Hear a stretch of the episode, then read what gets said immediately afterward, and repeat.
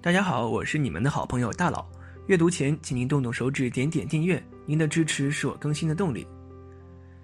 今天我们说一下，卫生间风水与我们家人的健康运气有一定的关系。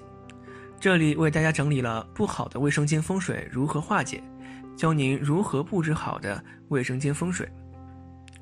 卫生问题信则有，我们在装修卫生间时还是要多多注意，能避则避吧。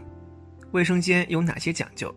一、洗手间的地面不要高于客厅，好不要在主人房里没洗手间，洗手间不可以过多，否则好比小人处处为口舌是非、祸乱之象。现代城市家居以一百平米为例，洗手间占到百分之五到百分之八的面积为好，不可以过大。另外，如果你买的房很大，家中人口又不多，两个洗手间用不着，想把那个控制的。洗手间拿来使用，那也不要把它改成卧室，因为这是不好的风水。二，卫生间的位置，古时候厕所卫生较差有臭气，所以不可建在风头；而现在厕所卫生较好，又在室内，所以不太受风向的影响。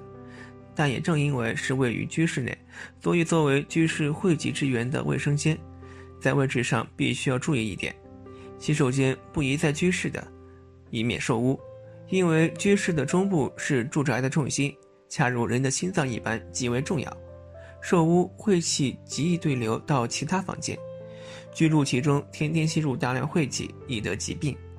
而且位于住宅的洗手间必然采光不佳，加上洗手间原本就是水多之地，潮湿的空气闷在室内，易滋生细菌，对健康当然不利。三。利用植物化解晦气，绿植不仅有赏心悦目之效，摆放在洗手间还可化解厕所的晦气。但由于卫生间湿气大、冷暖温差大，对很多植物的生长不是很有利。选择绿色植物时一定要注意，好选择喜欢阴暗的植物，用盆栽装饰可增添自然情趣。适合养殖有耐湿性的观赏绿色植物，如蕨类植物、垂直绿萝等。当然，如果卫生间宽敞、明亮且有空调的话，则可以增植观叶、凤梨、竹鱼、蕙兰等较为艳丽的植物。风水对每个家庭来说是最重要的，所以一定要谨慎。如果感觉自己家中不好的事情不断，就要找出原因。如果是家中风水的原因，就会根据不同的情况进行化解。化解的方法有很多种，但是一定要合理的化解。这样才是有用的。五帝钱辟邪旺财镇宅化煞，一中国古代民间一直有用古钱币驱邪的风俗。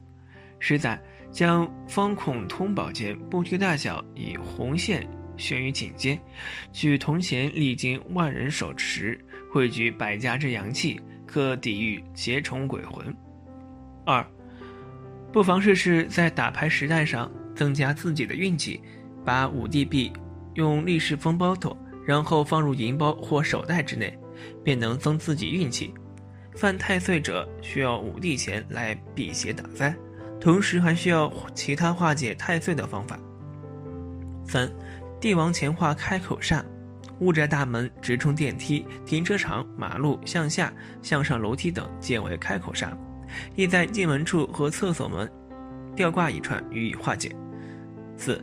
大门挂五帝铜钱，外圆内方，外圆代表天，内方代表地，中心的皇帝年号代表人，天地人三才具有，因此具有扭转乾坤的能量。性刚，五行属金，铜质吸收气场的力气比金银都好，因此铜钱具有极强的化解煞气的效果。五，厕所门上挂铜钱催财，悬挂安置于宅中财位处，亦可放置在金库、保险箱中。